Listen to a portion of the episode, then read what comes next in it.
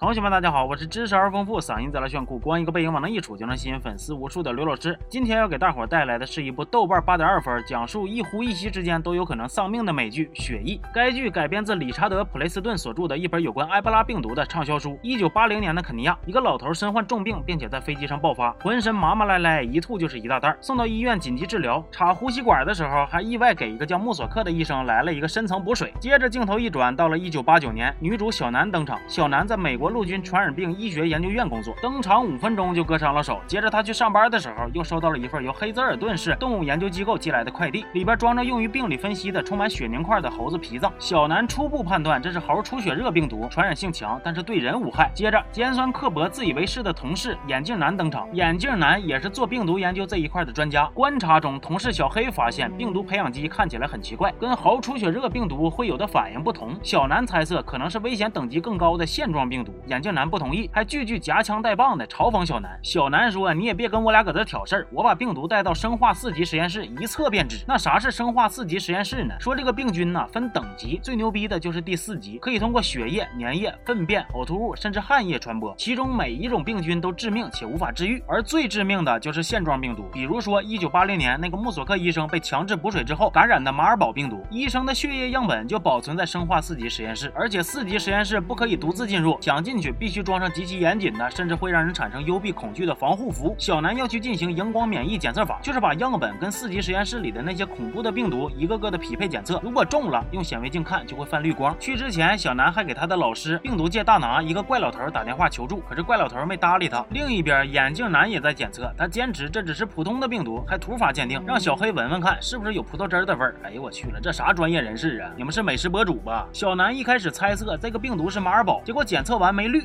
It's negative. That's good. No. If it's not Marburg, none of the other options are good.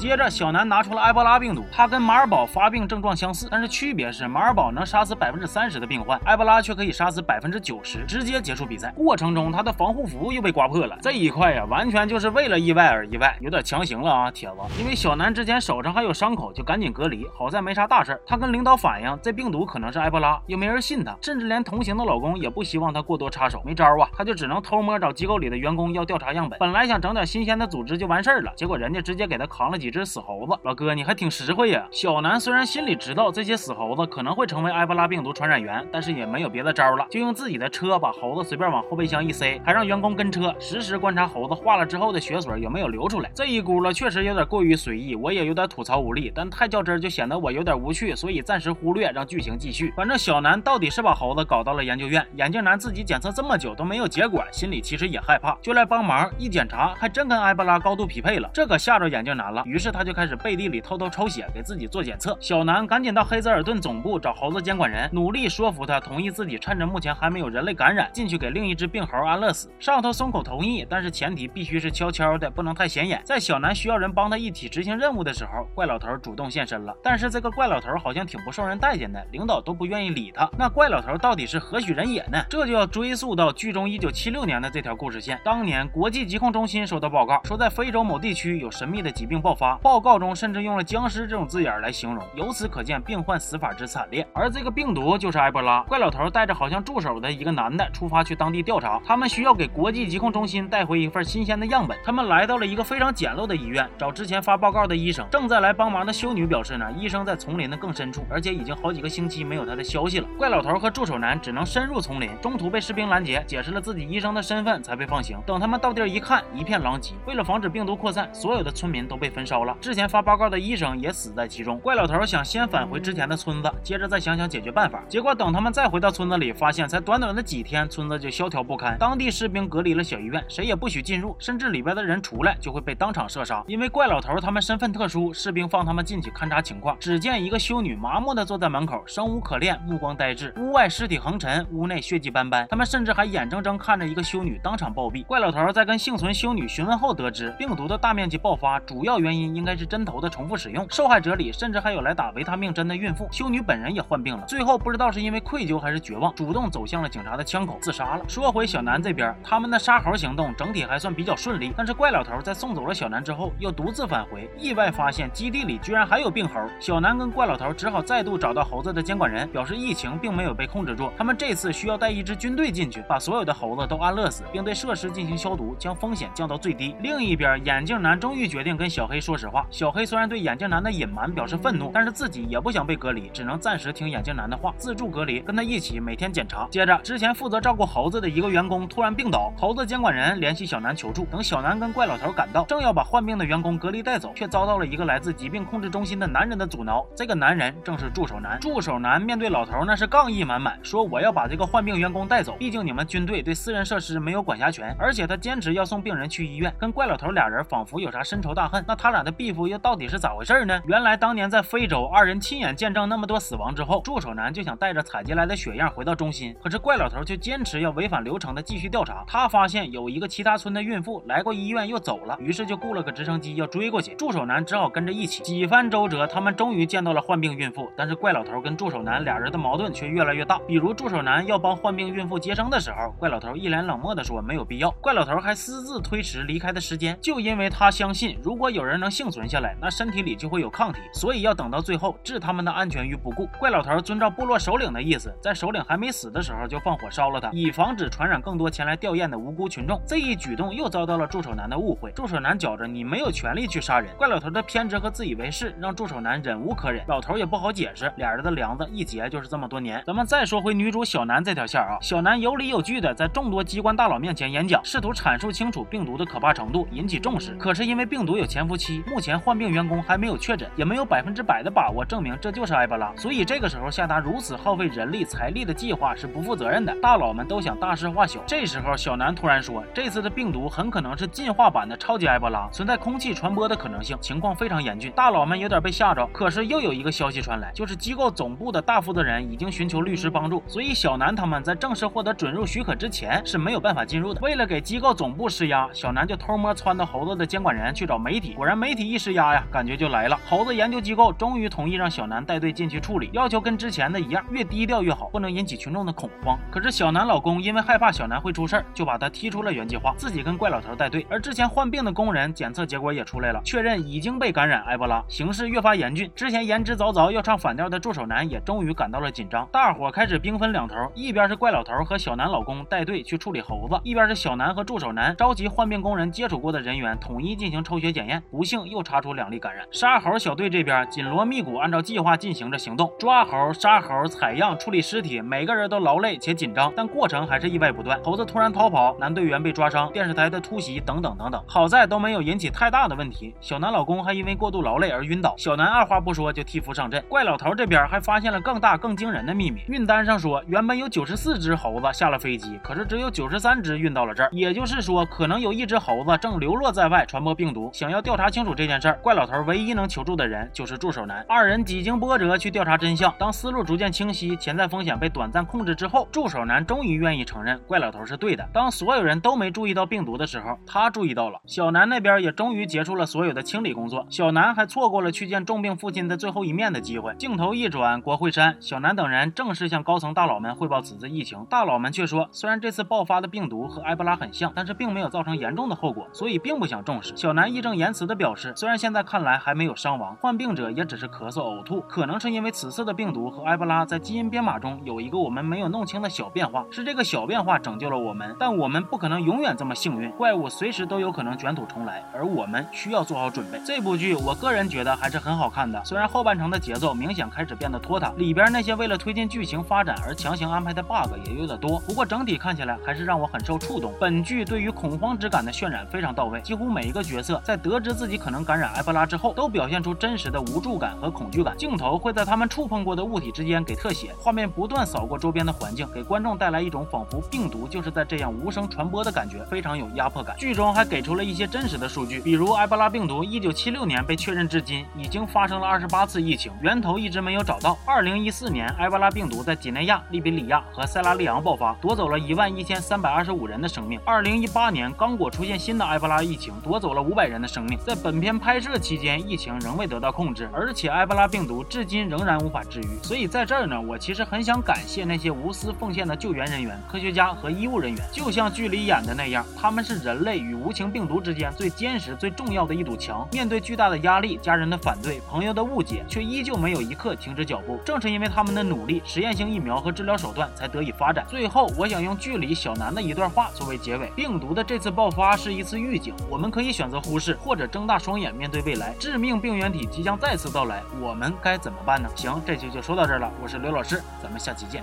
好。